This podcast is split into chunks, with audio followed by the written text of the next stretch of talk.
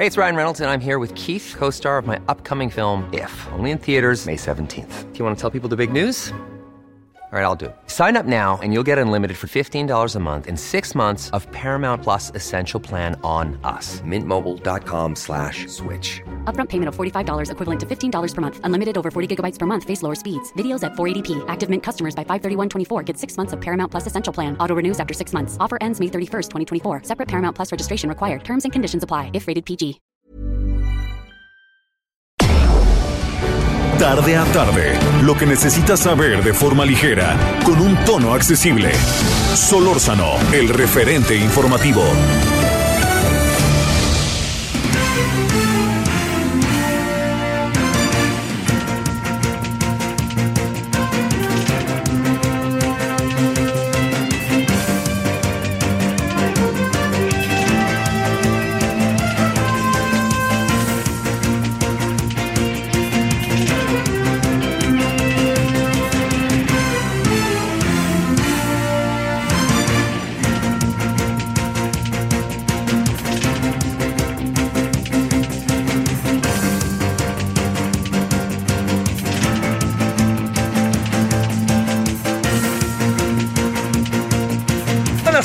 Aquí andamos como todos los días. Le agradecemos profundamente en nombre de todas y todos quienes hacen posible la emisión que nos acompañen. Estamos en Heraldo Radio 98.5 de FM y estamos también, como usted lo sabe, eh, como todos los días, estamos en eh, este eh, agradeciéndole con todas las estaciones que nos hacen el favor de seguirnos y que están con nosotros. Oiga, bueno, una, una su servidor Javier Solózano le saluda y bueno. Voy a ir el día de mañana. Hablo en primera persona, no me gusta mucho hacerlo. Ah, me voy mañana a Ciudad Victoria. Me han invitado el Instituto Electoral, y yo lo agradezco, para que conduzca el debate del domingo entre los candidatos a gobernador. Eh, no me adelanto mucho, se habla que si van a ir, que si van a ir todos o que si no va a ir uno. En fin, no me puedo adelantar, no creo que esté en mi papel hacerlo. No sé, no tengo la información oficial. Lo único que sé es que, pues por supuesto que vamos a tratar de que el público de Tamaulipas conozca bien lo que viven, lo que dicen, lo que piensan, lo que prometen, lo que están seguros que pueden hacer y quiénes son los candidatos. Es el segundo debate. Este, me- me- como usted sabe, Tamaulipas es una es un estado durísimo, durísimo, durísimo, ¿no? Es un estado en donde pasan muchas cosas. Pero yo le diría, ni adelantemos vísperas, yo le contaré a detalle todo lo que puede el próximo lunes, este, cuando estemos acá ya de regreso, que estaremos, por cierto, en el Tianguis de Acapulco, y este, ya le contaremos todo lo que, cómo están las cosas, ¿no? Y qué me, qué, me- qué- qué pudo uno ver, ¿no? Y sobre todo, qué le puedo yo plantear de lo que sucedió. Bueno, eso es lo primero, y gracias. Oiga, segundo, a mí me parece muy importante, salvo su mejor opinión, muy importante que México ha iniciado negociaciones para un nuevo tratado libre de comercio con la Gran Bretaña. Es, es eh, entre el Reino Unido y México. Es un asunto, perdóneme que sea ahí este, eh, tan incisivo en el asunto, es un asunto mucho, muy importante. Y es mucho, muy importante por, inum- pero por innumerables razones. Eh, entre otras porque recuerde que ya no forma parte de la Unión Europea la, este, el Reino Unido. Entonces México podría por ahí compensar algunas cosas sin olvidar que Reino Unido es de las naciones en el mundo con quien México tiene un intercambio comercial eh, fuerte, ¿no? Entonces, la verdad que es una... Eso, esto que sucedió a mí me parece que es algo que, que debemos de valorar, ver lo que dicen nuestras, este, nuestras autoridades, lo que dicen las autoridades inglesas, pero me parece que es en serio, le digo, algo mucho, pero mucho, muy relevante, me atrevo a decir, de lo que eh, puede suceder entre México y Reino Unido, que insisto, tienen un intercambio comercial a lo mejor usted no lo sabe, ¿no? Pero, pero verdaderamente es un intercambio comercial interesante, quinto o sexto país de México. Y entonces es una buena oportunidad coyuntural para cómo está la economía, a lo mejor, y sobre todo tratando de ver que también Canadá y Estados Unidos ven con buenos ojos un tratado comercial de esta naturaleza, porque también son socios paralelos de la Gran Bretaña, del Reino Unido. Bueno, ese es el segundo asunto que le quería comentar. Y el tercer asunto tiene que ver con esto que está entre nosotros, que es la, eh, que es, eh, eh, la cumbre de las Américas. A ver, yo, yo tengo la impresión de que eh, más allá, a ver, partamos, partamos de lo que dijo el presidente mexicano, partamos de, a partir de lo que dijo el presidente mexicano, qué cosas han sucedido. Eh, podríamos decir de alguna manera que el presidente mexicano, este, le diría que el presidente mexicano, como, a ver, generó como libro una rebelión en la granja. Este, ¿Qué es lo que quiero decir? a lo mejor otros presidentes, otros gobiernos no se atrevían a decir nada y al decirlo el presidente mexicano, algunos empezaron a tomar conciencia de lo que sucedía. A ver, el presidente de Argentina. El presidente de Argentina dijo que va a ir, pero el presidente de Argentina dijo otra cosa. Y esa otra cosa que dijo el presidente de Argentina es, eh, tendríamos que tener una posición crítica, deberían ir todos. A lo mejor esta declaración del presidente de Argentina no se hubiera dado si no hubiera habido la declaración del presidente mexicano. Eh, el presidente de Guatemala no tiene que ver con lo que dijo López Obrador, pero tiene que ver también con nosotros no vamos porque hicieron una crítica a la forma en que nos nombraron en mi país, en nuestro país a la fiscalía. Bueno, entonces, pero ya se habla de que podría eventualmente Estados Unidos invitar a un integrante de la, de la Cancillería este, cubana como observador. O sea, de no a un integrante de eh, la Cancillería cubana, allá hay un paso, ¿no? Estamos dando un paso, ¿eh? ojo con eso. Otro, Nicaragua difícilmente va, porque Nicaragua, la verdad, no, no, yo no lo digo con respeto, yo no encuentro cómo defender a Nicaragua, como están las cosas. Y en el caso de Venezuela, poco a poco se empiezan a empieza, digamos, toda esta oposición interna venezolana eh, ha entrado en diferentes terrenos, existe como tal, hay una división marcada en el país, pero sobre todo le diría, Estados Unidos está tratando de tener acuerdos. ¿Qué es el petróleo? Pues era el petróleo, pero está tratando de tener acuerdos. Entonces, de ahí en fuera, Brasil trae sus razones. A lo mejor el presidente Bolsonaro piensa que si va, va a traicionar a Trump, vaya usted a ¿no? Y en el caso mexicano, lo que queda, lo que a mí me, me, me, me parece que queda claro, es que eh, muchas de las cosas que están pasando en, el, caso mexicano este, es que el presidente lo que quiere también es eh, quizá ver un poco la política exterior mexicana en los rumbos de los 70, perdón que lo diga, ¿no? Pero bueno, la, la apuesta de López Obrador le ha dado resultado. Y yo creo que esto que le estoy diciendo es algo verdaderamente importante. Es algo que eh, digamos, eh, se echó a andar una... Eh, se, echaron, se echó a andar una, una, de, una, una declaración que lo que quiere es quizá que se haya un movimiento en donde yo le diría lo ideal, lo idóneo sería que todos los países pudieran asistir a una reunión de todos los países de América, ¿no? Ahora, eh, recuerde que ha habido en otros países, en Perú, etcétera. Ahora toca en Los Ángeles, que además ahí es donde creo que entramos en un terreno, pero créamelo, verdaderamente, eh, pues yo diría como delicado, porque por más que el presidente diga mexicano que no va, el hecho de que no vaya, el hecho de que transite hacia el sentido del no voy, hace también que México pierda una enorme, enorme oportunidad de influir de encarar y sobre todo, ¿eh? es la ciudad de Los Ángeles. Es la ciudad con el tercero lugar eh, de más mexicanos en el mundo. Le doy un dato. Washington es la segunda ciudad con más salvadoreños después de San Salvador. Si no es que a veces rebasa San Salvador, ¿eh? Entonces, lo que le digo es, es un asunto que tiene demasiadas vueltas. Es el 6, eh, el 6 de junio, eh, empieza la reunión. Es una reunión que dura 3, 4 días irán los cancilleres y luego ya los presidentes irán a que, a que puedan hablar y plantear cosas. Eh, tengo la impresión también de que Biden no es Trump. Espérame, ah, no me diga así, lo sé, pero quiero decir que la voluntad de Biden aquí no se parece nada a la de Trump o no se parece nada incluso a la de sus antecesores, quizás a la de Clinton, quizás a la de Obama.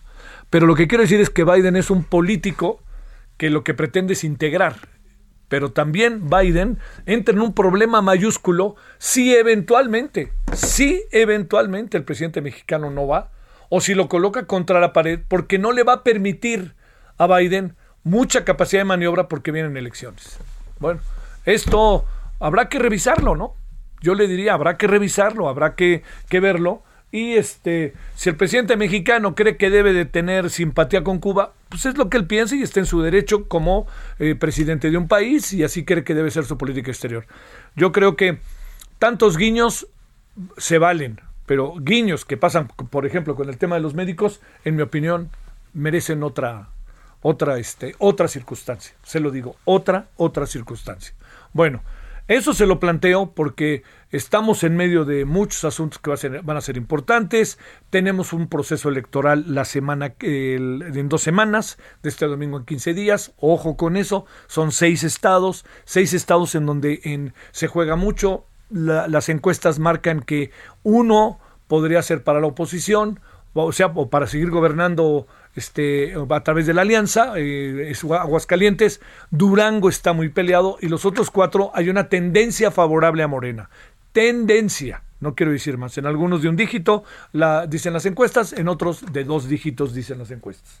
Bueno, eso es una cosa que tenemos. La otra cosa que tenemos la reunión de las Américas. Y luego la otra, no nos hagamos, ahí viene corriendo el tema que es mucho, muy importante, que es la reforma electoral y si no creo que entre en el periodo extraordinario, pero tampoco creo que vaya, que yo creo que la van a mandar hasta septiembre. Bueno, esto es así un panorama rumbo al fin de semana que este va a estar muy movido. También está, oigan, está las finales del fútbol femenil que están bravísimas, qué bien juegan Chivas y Pachuca. Ellas son las que van a definir quién es campeón el próximo lunes. Este, yo le voy como sabe las Chivas, pero Imagínese al Pachuca siendo campeón masculino y femenino de hombres y mujeres. Wow, eh. Buf, buf. Bueno, a ver, este, ese sería uno. Y la otra es que ya no le echen la culpa a los árbitros, chinga. Hace ocho días estaban diciendo lo mismo con el Puebla, ¿no? El Puebla decía, no, hasta el gobernador inopinadamente dijo algo.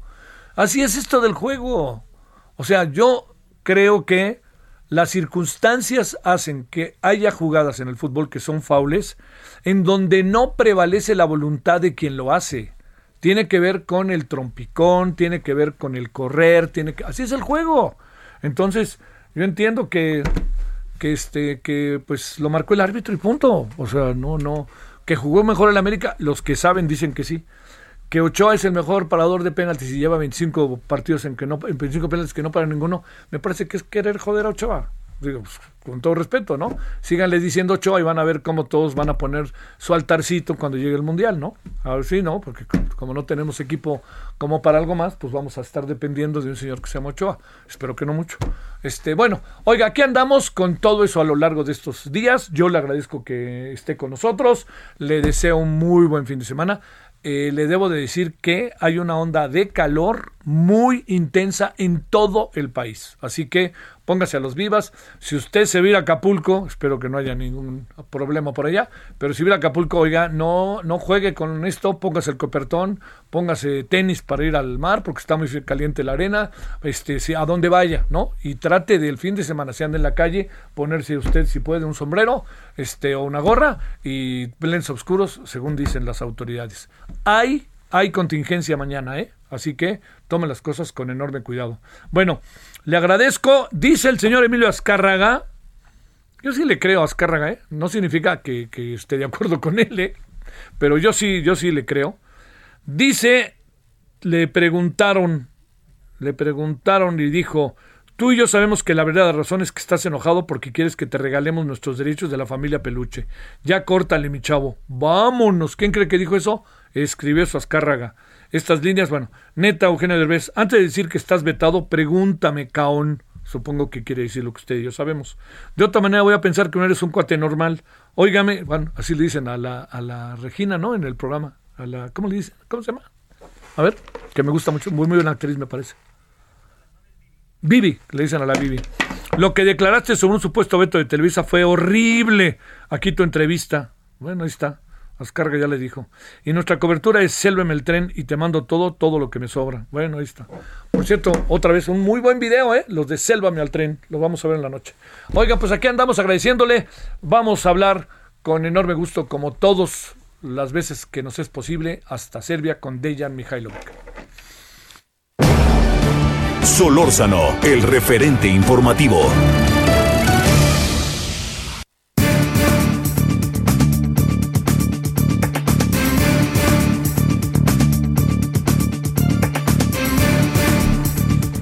Diecisiete con quince en la hora del centro. Dejan Mihailovic. Dejan, querido, eh, no me gusta hacer esto mucho en público, pero tú sabes que el cariño y el enorme cariño que te tengo. Te mando un gran abrazo, un gran abrazo. Sé que no estás en los, los mejores momentos por lo de tu mamá, pero te mando un gran, gran cariñoso abrazo solidario y te saludo. Muy buenas noches por allá, muy buenas tardes. ¿Cómo has estado, de ella? Muy buenas tardes, Javier. Este, gracias de corazón. Este, aprecio mucho tus palabras. Y bueno, pues entrando a, a la materia, eh, día 86 de esta guerra, eh, más de lo mismo. Eh, si quieres, podemos eh, eh, empezar por eh, el hecho de que se intensifican los combates Sí. en las zonas consideradas eh, estratégicas por ambos ejércitos. Hoy se reportó que finalmente el último grupo de los combatientes del mal afamado batallón Azov, Sí. que estaba trincherado ahí en el complejo metalúrgico eh, Azovstal, eh, en las inmediaciones de la ciudad de Mariupol, finalmente se rendieron. ¿no? Hoy se reporta que más de 700 combatientes entregaron las armas a- al ejército ruso. Eh, esto hace un total de 2.500 que ya salieron de estas catacumbas y que prácticamente el Ministerio de Defensa ruso declaró la zona completamente bajo su control. Por otro lado, Javier, eh, pues hay una iniciativa, aunque se ve muy modesta, que hoy presentó el subsecretario de Exteriores de Italia para pues hacer un intento de pacificar el asunto. Eh, se especula que el documento contiene al menos eh, cuatro, eh, cuatro puntos importantes, empezando por el cese de hostilidades y el alto al fuego, la neutralidad de Ucrania, de la cual tanto hemos hablado en todas estas semanas, que tendría que estar asegurada con una, un garante político internacional y eh, eh, vinculado obviamente con, con, el proceso de adhesión de Ucrania a la Unión Euro Europea. Eh, en un tercer lugar, pues este, un acuerdo bilateral entre Kiev y Moscú sobre asuntos territoriales, especialmente aquellos que tocan el tema de eh, controversias eh, en eh, Crimea, Donbass y finalmente la firma de un, de un tratado multilateral y una reorganización, reorganización de todo este asunto que atañe ya al balance, al balance internacional, Javier. Ajá. Oye, este, eh, entramos en un terreno de ella pro, profundamente este, complicado y da la impresión de que nos que estamos quedando como en estos terrenos en donde ni para atrás ni para adelante, ¿no? O sea, ¿cómo podríamos empezar a ver esto que además el año pasa, elecciones en Estados Unidos, eh, Francia rearmando su gabinete, eh, Putin fortalecido, digan lo que digan, Ucrania uh -huh. poco a poco cada vez más débil, este, eh, Finlandia tratando y Suecia tratando de formar parte de la OTAN y Turquía negado. Que, híjole, está todo complicado, ¿no, Dejan? Sí, al parecer, pues es un cubo mágico, ¿no? Un entramado donde eh, se antoja eh, que cada vez menos los ciudadanos del mundo puedan eh, acompañar el asunto y sobre todo entender ¿no? Sí. cuáles son estos intereses, cómo separarlos con cierta nitidez para realmente saber desde dónde cada uno de estos actores parte para ir ocupando, conquistando posiciones que más les convengan. Eh, recordaremos a, nuestros, eh, a nuestro público que todo empezó en 2014 como una muy convencional guerra civil, ¿no? Sí. Donde hay una parte del país eh, de insurgentes que, que consideran que están amenazados por cambios constitucionales. Eh, de ahí, pues tenemos la invasión rusa, Uh, y ahora, pues prácticamente es una guerra entre Rusia y el Occidente en el territorio ucraniano, ¿no? Uh -huh. y, y, lo digo porque en últimos días tú también lo has de observar. se reportaron, se siguen reportando las jugosas ganancias de las empresas líderes en el ramo de producción y venta de armas. ¿no? Entonces, al parecer, muchos perdemos con esto, sobre todo la población sufrida en Ucrania, eh, pero hay gente que se frota las manos y, que eh, eh, pues duele en el corazón reconocerlo, ¿no? Hinchan sus bolsillos porque hoy por hoy sabemos muy bien que la necropolítica en la diplomacia y, la, la la, transferencia de la guerra en un proceso que, que favorece la acumulación y genera ganancias jugosas eh, para muchas personas eh, son una realidad. Eh, en eso, en eso y para no andar demasiado, pues yo no quiero, no soy, nunca fui partidario de mirar cosas a través de una bola de cristal, pero por todo lo que has dicho y cómo lo has explicado, pues ya se antoja barajar al menos unos cinco futuros escenarios, ¿no? De cómo podría eh, eh, hacerse el desenlace de este conflicto. Y pues a grandes rasgos, eh, escenario uno, ¿no? Rusia transforma esto en una especie de conflicto congelado, ¿no? Que podría favorecer la posición de Putin en cualquier momento, pero también podría debilitar a la larga lo que son los intereses de Kremlin, sobre todo en su vecindario inmediato. ¿no? Un segundo Sí, un segundo escenario sería que Putin redoble sus esfuerzos e incluso eh, pierda esta guerra, ¿no? Y hay también hay algunos elementos que eh, hacen pensar que esto también puede ser una opción eh, factible, ¿no? Y que, y que ocurra. O que Putin redoble y entonces comience a negociar para ver si las las porciones ocupadas del territorio ucraniano lo fortalezcan para eh, que pueda salir eh, más robusto en el proceso de negociaciones o que redoble los esfuerzos y gane esta guerra, ¿no? Eh, lo que en este momento se antoja muy difícil porque Javier, te recuerdo que nunca hubo una declaración de guerra oficial. Putin sigue insistiendo que esto es una intervención u operación militar especial. Y sabes que esto eh, implica que todos los combatientes del ejército ruso son prácticamente aquellos que están eh, eh, considerados como activos, mientras que en Ucrania los ucranianos defienden su propio territorio. Entonces están los miembros del, del ejército activos, están las unidades de defensa territorial y está la reserva. Si Putin declara la guerra, entonces tendría que recurrir al reclutamiento eh, de, reserva y de algunas otras formaciones no convencionales eh, del ejército ruso y esto cambiaría la opinión pública en Rusia considerablemente. Pero bueno, eh, se antoja también barajar esto de que finalmente Rusia se retire vergonzosamente eh, de, Ucrania, algo parecido a eh, lo que sucedió con Estados Unidos en Vietnam o en Afganistán. como están las cosas hoy en día sobre el terreno, también es una opción que no se antoja mucho, o sea, no es muy viable, pero está ahí en el aire. Sí, claro. No, tarde que temprano la invasión le va a pegar a, la vida cotidiana rusa, ¿no? Oye, sí, por este, supuesto. déjame, eh, si se pueden, ya veis cómo es esto, eh, o no sé si lo dejamos mejor para el lunes, pero te quería preguntar si tienes alguna opinión sobre esto de la Cumbre de las Américas, la propuesta del presidente y todo lo que se ha venido dando. Pero, a ver, una opinión, no, porque 30 segundos me parece muy poco. Este, y sí quisiera que pudiéramos detenernos. Sé que estás al tanto de ello, ¿verdad?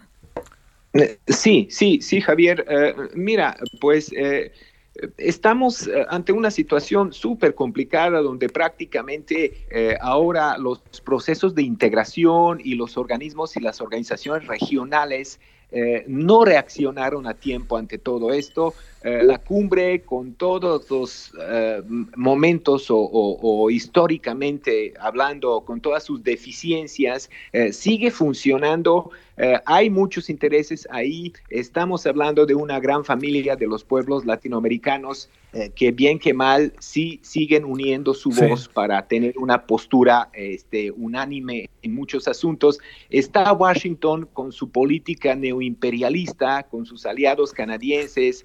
Eh, en fin, yo veo con optimismo la, la, postura de México, la idea de que algunos otros países en el eh, en, la parte de Sudamérica, este, sí insisten que pueden reaccionar ante los temas globales en esta ocasión, eh, respetando o insistiendo en su soberanía. Sale. Te mando de nuevo un gran, gran abrazo este, personal, este, Dejan, y la próxima semana le profundizaremos en el tema. Gracias. Por supuesto, me gustaría mucho. Gracias. Pausa. El referente informativo regresa luego de una pausa. Estamos de regreso con el referente informativo. Hey, I'm Ryan Reynolds. At Mint Mobile, we like to do the opposite of what Big Wireless does. They charge you a lot, we charge you a little. So naturally, when they announced they'd be raising their prices due to inflation, we decided to deflate our prices due to not hating you. That's right. We're cutting the price of Mint Unlimited from $30 a month to just $15 a month. Give it a try at mintmobile.com slash switch. $45 upfront for three months plus taxes and fees. Promote for new customers for limited time. Unlimited more than 40 gigabytes per month. Slows. Full terms at mintmobile.com. En el referente informativo le presentamos información relevante. Sedena estudia fabricar el armamento de las policías estatales. Violencia en Colima deja 7 muertos. Canasta básica en Ciudad de México sube 21% en los últimos 5 meses. La Organización Mundial de la Salud convoca reunión urgente por brote de viruela del mono a nivel mundial. La Comisión Federal para Protección contra Riesgos Sanitarios informó sobre la posible contaminación por fragmentos de hebra de metal delgada en los productos Skittles, Salvavidas y Lifesavers de la marca Mars Wrigley, los cuales están siendo retirados de manera voluntaria en Estados Unidos, Canadá y nuestro país. Para evitar daños a la salud, Mars Wrigley México notificó a esta autoridad sanitaria sobre el retiro voluntario de 353 lotes de los cuatro productos en diferentes presentaciones y sabores. El retiro voluntario se realiza después de los reportes por parte de consumidores en Estados Unidos, quienes señalaron encontrar fragmentos de hebras de metal sueltas e incrustadas en gomitas dentro del empaque. Hasta el momento, Cofepris no tiene reportes de estos eventos en el país.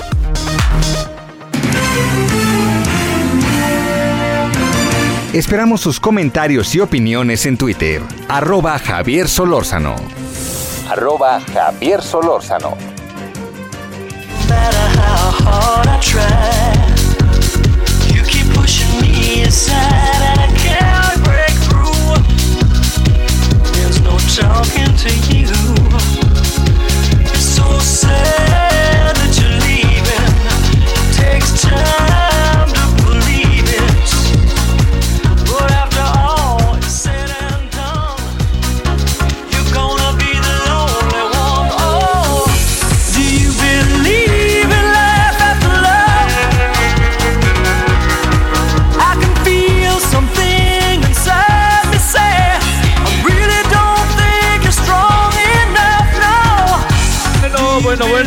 Se llama eh, Believe y es Cher.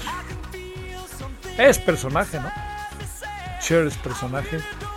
Salió en una película muy buena con Michelle Pfeiffer, este, Jack Nicholson, eh, Las Brujas, algo se llamaba. Divertidísima.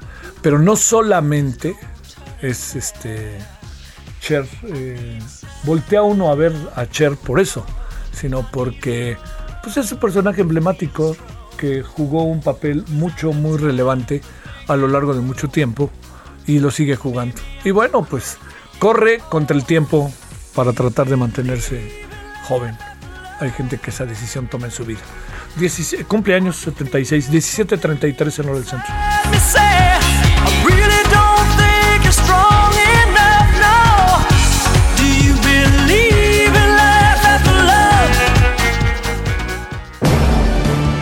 Solórzano, el referente informativo. Bueno, eh, Mire, el, presidente eh, López Obrador ha diseñado una estrategia de aumento de salario para los militares, policías, médicos y enfermeras, hasta donde la información se ha dado a conocer es en ese orden. Estos aumentos salariales son necesarios, ¿no? Porque estamos corriendo contra la inflación y contra muchos problemas. Pero la gran pregunta es, ¿esto se puede, no se puede? ¿Y por qué tanto énfasis en ponerle aumento este, contundente a las Fuerzas Armadas, sino así a los médicos, por ejemplo. Bueno, ¿esto es así o no? El maestro Andrés Castañeda es maestro de gestión eh, y políticas de salud, profesor de salud pública por la UNAM y coordinador de salud y bienestar de la organización Nosotras, Nosotros, este, que es una organización que ya tenemos varios años ahí trabajando. Maestro, ¿cómo has estado, Andrés? Muy bien, muy bien, ¿cómo estás? Gracias por estar ahí. A ver, ¿cómo vemos esto de los aumentos de salario teniendo como prioridad, ahora sí que número uno, a las Fuerzas Armadas, militares y también policías? A ver, ¿eso tiene lógica pensando en otros sectores de la población? Eh, pues mira, yo creo que todos son eh, igual de importantes, ¿no? Este, al final va, va a depender un poco de la de las prioridades que haya en, en- en el gobierno, del tipo de problemáticas, de las necesidades. Eh, lo que sí es cierto es que eh, no se puede hablar de priorizar la salud sin priorizar la salud, ¿no? Eh, eh, que al final, o sea, no, no, no nada más es un- no debe ser una cuestión de palabras, ¿no? Cuando se está priorizando la salud, pues se debe de dar más, o sea, la salud hoy eh, en salud se gasta muy poco en México, ¿no? Comparado con, con el resto de los países del mundo, se gasta muy, muy poco. Y lo que es más grave es que la mitad de lo que se gasta en salud en México lo gastan las y los ciudadanos de su bolsillo. Eh, y eso también no es algo que sea normal en el mundo. Eh, y tiene impacto sobre todo en quienes menos tienen, ¿no? porque son las personas que, menos capacidad de poner de su bolsillo tienen. Entonces, en la medida en la que se mejoren las condiciones laborales, infraestructura, etcétera, en el sector salud, pues se mejorarán las condiciones de salud. Es una parte, no, no es lo único necesario, pero es una parte fundamental. Y eh, la remuneración de las y los profesionales de salud es una parte importante. Sí es cierto que, por ejemplo, las nuevas plazas del INSABI que se abrieron eh, eh, por el tema de la pandemia estaban me- mucho mejor pagadas que antes. Y eso es una buena noticia. Eh, pero, eh, por ejemplo, eh, esas nuevas plazas para doctores y doctoras generales tienen un sueldo similar a la de los especialistas en el IMSS, por ejemplo, ¿no? Entonces, hay ahí una brecha pues un poco incomprensible a la lógica mercantil, ¿no? Y Adelante, Sí, y- adelante, adelante, no, Andrés. Y, y- por otro lado, ante la, la, falta de efectividad del sistema público de salud, la oferta del sistema privado ha crecido. Entonces, pues se le ten- tiene que empezar a hacer competencia también en cuestiones de remuneración y de condiciones laborales, pues a este mercado privado, porque al final las personas somos libres de trabajar donde mejor nos convenga. Cuando hablamos de profesionales de salud, muchas veces nos concentramos en, en las eh, doctoras y los doctores. Importante. Claro. Pero tenemos que voltear a ver también al personal técnico y al personal de enfermería, que ese sí, para que veas, está muy mal pagado en el país y, y eso es fundamental para que funcione nuestro sistema. Entonces, eh, tendríamos que priorizarlo, sin duda, y es una deuda que tenemos desde hace muchos años en este país. ¿Cómo, ¿Cómo ver, Andrés, toda esta parte? Digo, está, está, está a la vista, ¿no? Todo el tema que pasa, lo sabemos por los terrenos de, eh, de, de lo que algunos llaman militarización. Pero ¿cómo ver las cosas? Eh, me refiero cuando además hay aumentos de salario y además este, hay un cada vez mayor número de ciudadanos que se van integrando por lo que significa estar en las Fuerzas Armadas, más allá de la disciplina y todo esto, pero significa tener un empleo. Y por allá se ve el dinero para prioridades de otra índole que a veces no pasa necesariamente por la seguridad, sino por construir obra. A ver, todo esto, ¿qué reflexionas, este Andrés, para plantearlo en la mesa? Pues mi- mira, a ver, es, que es, difícil plantear una prioridad sobre la otra, dado que, por ejemplo, en salud, Sí. el tema de la seguridad estamos viendo que es un, es un factor importante, ¿no? Este, con esta discusión de es que las, los doctores no se quieren ir a las comunidades alejadas, bueno, es que hay un factor de inseguridad importante. Entonces, claro. Eh, eh, aquí tendremos que tener la discusión de si el pagarle más a los soldados va a hacer que haya más seguridad en el país, ¿no? Yo, yo creo que no, pero, pero, pero un poco, eh, eh, si queremos priorizar la salud, O sea, si en serio queremos priorizar la salud en este país, necesitamos inyectarle más presupuesto, porque ya no hay de otras. Se han hecho milagros y es cierto que el uso más eficiente de los recursos es muy importante, pero además de eso, si por ejemplo haciendo un cálculo, solo la Secretaría de Salud tiene alrededor de 3.500 centros de salud que no tiene doctor o doctora contratada Sí. para contratarles con un sueldo promedio, eh, con prestaciones y demás, estamos hablando de que se necesitan alrededor de 800 millones de pesos al año más o menos, solo para esos centros de salud, pero faltan en muchos más. Estamos hablando solo de la Secretaría de Salud. Entonces, no, no hay manera, es decir, sin ese dinero no hay manera de poder contratar a doctores y doctoras en, en esas zonas eh, que tanto que tanto lo necesitan y, y, digamos no Eh, el, el problema del presupuesto es que es, es una cobija que cuando jalas de un lado destapas del otro Claro, destapas del otro, claro. entonces tenemos que escoger qué vamos a priorizar, ¿no? Este, si vamos a darle más prioridad a, a, la- a los soldados o si vamos a darle más prioridad a la salud. A ver, y la pregunta clave en todo esto, ¿y de dónde sale la lana, Andrés Castañeda? Pues eh, esa es la otra, ¿no? Este, de los impuestos, ¿no? Este, también, eh, eh, por supuesto que, que, que el fortalecer una, una política fiscal fuerte, un gobierno que se hace llamar de izquierda, bueno, es difícil concebir un gobierno de izquierda que no que cobre más impuestos, porque pues esas cosas cuestan, ¿no?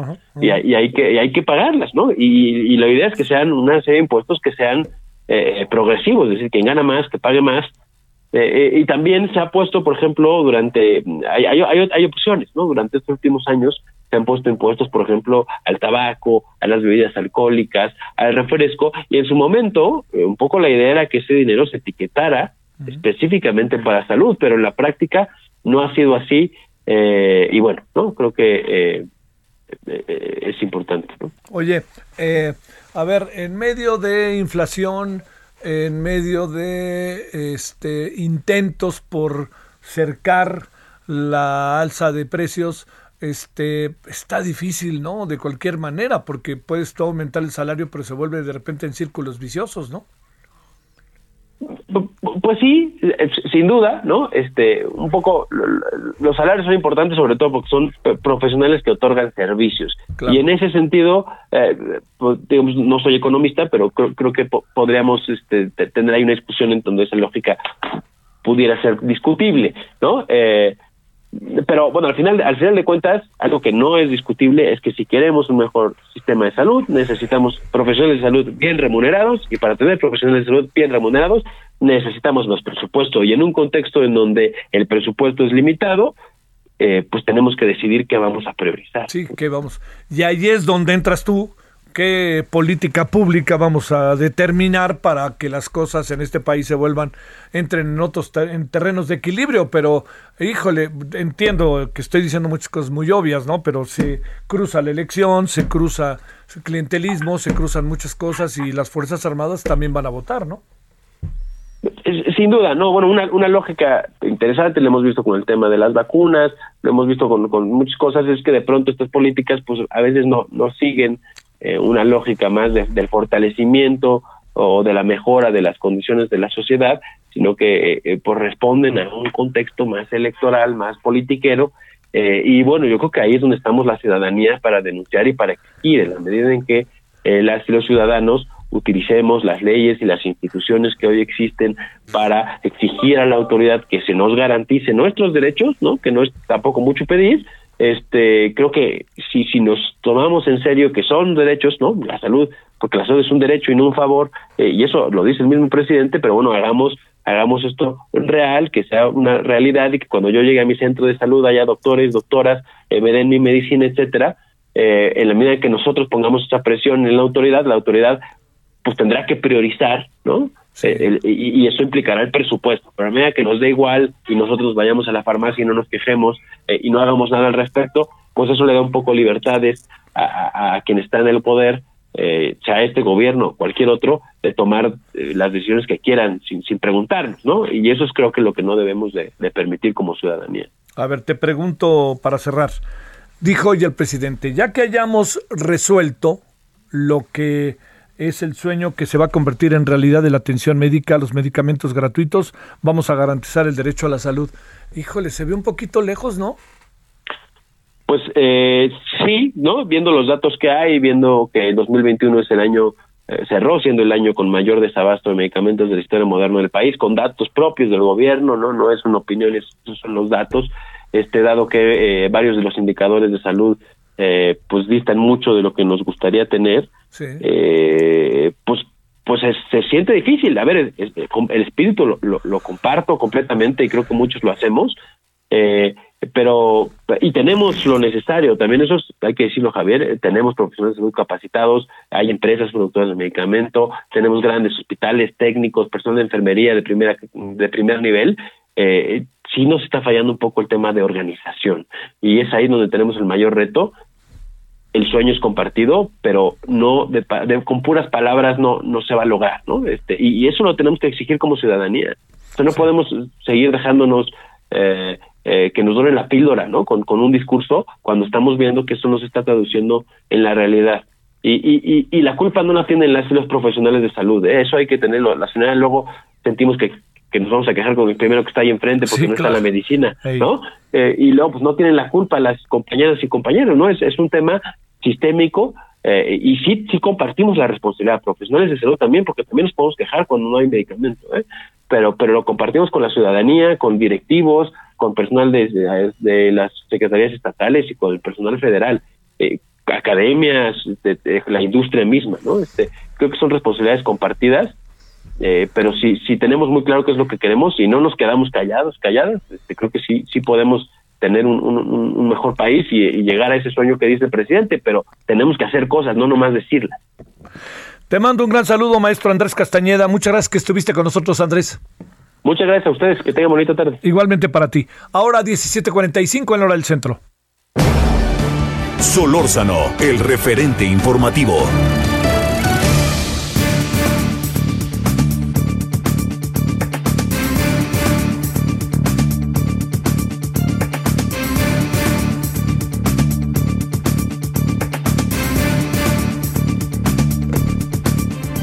Bueno, eh, a ver, eh, sigamos en la línea de salarios, precios, etcétera. Le pregunto a usted, ¿para usted hay desabasto? ¿No hay desabasto de gasolina? ¿Qué pasa con la gasolina? ¿La encuentra o no la encuentra? En algunas ciudades del país este, hay, en otras no hay. Vienen de Estados Unidos a consumir, a comprarla porque allá les sale más cara. ¿En qué andamos, no? Bueno, ahí le voy. Arturo Carranza, analista del sector energético. Arturo, gracias. ¿Cómo has estado? Buenas tardes.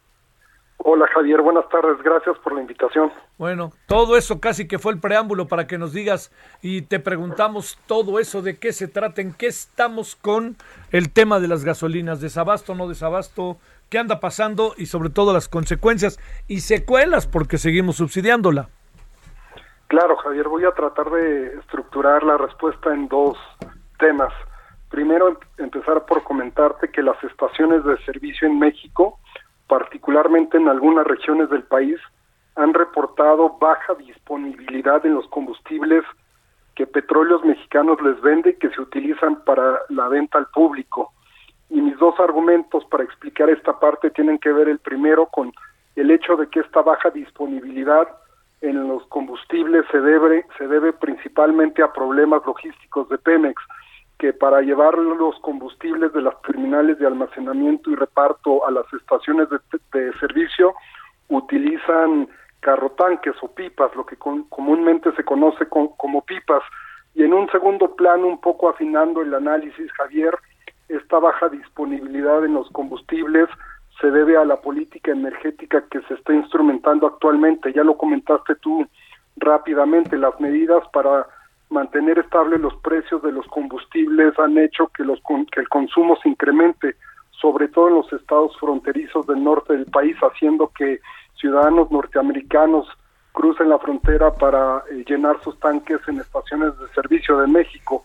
Un segundo punto, Javier, tiene que ver con las acciones para poner orden en la importación de combustibles desde Estados Unidos a México, que han tenido un impacto en la disponibilidad del producto y cerraría con algo que desde mi punto de vista es particularmente importante y que tiene que ver con el hecho de que el silencio administrativo de la Comisión Reguladora de Energía ha afectado el otorgamiento de permisos para comercializar combustibles, lo que reduce el número de estaciones de servicio que puedan vender gasolinas, Javier. Híjole, híjole. Oye, a ver, este, pero digamos, eh, el precio de la gasolina, pregunto cuánto tiempo más puede mantenerse en el estatus en el que se encuentra.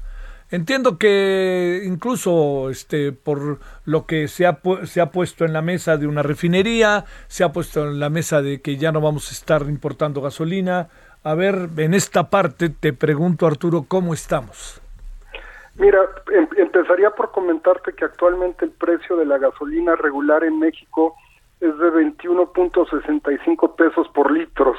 En Estados Unidos, por ejemplo, este precio de la gasolina regular es de 24.2 pesos. Ese diferencial, Javier, Sí. se debe a- al subsidio que está instrumentando el gobierno. Subsidio, por cierto, que tiene un cargo al erario público. Las estimaciones de la Secretaría de Hacienda eh, sugieren que este subsidio al cierre del 2022 va a tener un déficit para las finanzas públicas más o menos de 280 mil millones de pesos, Javier. Ajá. Pero también la Secretaría de Hacienda ha hablado que el incremento de los precios del crudo a nivel eh, internacional le llevarían a obtener ingresos adicionales a las finanzas públicas más o menos de 500 mil millones de pesos. De suerte tal, dice la Secretaría de Hacienda, que el saldo final sería eh, positivo para el gobierno. Lo cierto es que en lo que vamos del año, eh, de acuerdo a la misma información de la Secretaría de Hacienda, ya se resiente un impacto en las finanzas públicas producto de este subsidio que está otorgando el gobierno a los combustibles automotrices. Sí. Si no tuviéramos subsidio, eh, ¿cuánto calculas que pudiera estar costando el precio de la gasolina la regular? Pues podríamos eh, estar hablando de lo que eh, se está presentando en el mercado de Estados Unidos. Insisto que más o menos actualmente la, eh, la gasolina regular está en 24 pesos por, li- por litro, cuando aquí en México está en 21 pesos por litro en términos generales y, y haciendo un promedio fácil, Javier. Oye, no hay desabasto. No hay, no hay desabasto, hay una eh, baja disponibilidad en los combustibles. Ajá. Este, es- es- de repente son temas muy técnicos, lo cierto es que sí hay, o sea, producto de esta política energética que estamos comentando, sí hay, o sea, el, el- el- el- la disposición de las gasolinas en las estaciones de servicio sí ha sufrido una afectación, pero no podemos hablar de desabasto cuando no es un fenómeno generalizado ni constante, Javier. Sí, esa es la diría yo como la la gran este noticia. A ver, meto de nuevo el tema del conflicto internacional. Ahí tenemos algo en el conflicto internacional, tenemos algo con lo que pasa en Rusia, Ucrania, algo ahí que a nosotros nos pegue. Pues eh, eh, de- en, en un primer eh, momento, hay el, el conflicto entre Rusia y, y Ucrania ha hecho que los precios del, del petróleo se incrementen, llevando a- al precio del crudo a niveles superiores a los 90 dólares por barril. Esto representaría, insisto, en un primer momento un impacto positivo para, para México, tomando en cuenta que estamos exportando más o menos och- 800 mil barriles diarios de petróleo al día, lo que im- implicaría más o menos un- un incremento en las finanzas públicas, pero como somos deficitarios en el tema de- de- del consumo de, de combustibles, el efecto a final de cuentas es negativo, Javier, es decir, gastamos más importando gasolinas de lo que podemos recibir por la exportación del petróleo crudo. Eso es. Ahí sí que ni hablar. En relación a Centroamérica, ¿cómo andamos? Pues eh, algunos países tienen una política de, de precios que los puede poner un poco, hablo de los precios de los de los combustibles un poco por arriba de los precios que estamos registrando en México. Javier, lo cierto es que en, en todos los países a nivel internacional se está experimentando un incremento en los precios de los energéticos, lo cual, por cierto, ha tenido un impacto en los niveles de la inflación en todos los países y a nivel global, un problema que para la economía internacional hoy en día se antoja muy serio. Sí, claro. Ahí estamos, un poco como con el ni para atrás ni para adelante, ¿no? Que ahí está. Oye, a ver, te, déjame, lo has tocado, pero para cerrar, nada más, este Arturo. ¿Cuánto tiempo más se puede subsidiar la gasolina?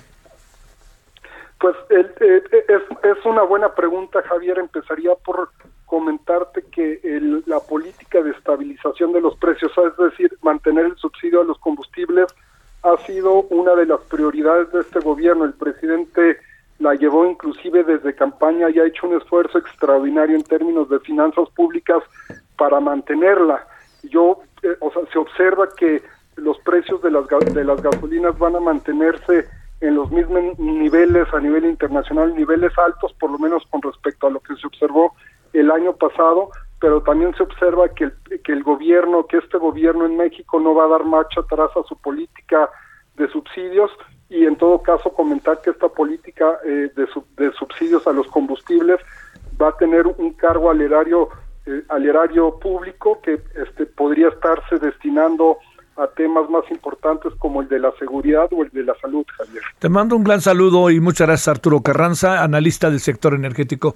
Buenas tardes. Gracias, Javier, a ti buenas tardes. Oiga, nos vamos, este, hoy traemos varias cosas. Traemos, por lo pronto, eh, vamos a conversar con el premio Alfaguara, Cristian Alarcón, eh, un libro muy, muy interesante y además lo que sabe que luego resulta muy interesante es que a uno le abre todavía más el apetito de la lectura, son las razones que dan el jurado para darle el, el premio. Entonces uno encuentra todavía más pistas para poder hablar de ello. Bueno, vamos a hablar de los temas que hemos tenido a lo largo de la tarde.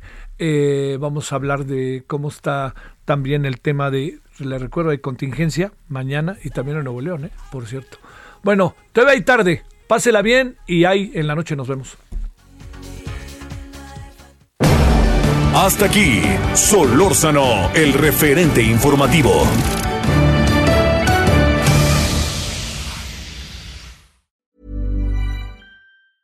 Hey, it's Danny Pellegrino from Everything Iconic. Ready to upgrade your style game without blowing your budget? Check out Quince. They've got all the good stuff shirts and polos, activewear, and fine leather goods, all at 50 to 80% less than other high end brands. And the best part? They're all about safe, ethical, and responsible manufacturing. Get that luxury vibe without the luxury price tag. Hit up quince.com slash upgrade for free shipping and 365 day returns on your next order. That's quince.com slash upgrade.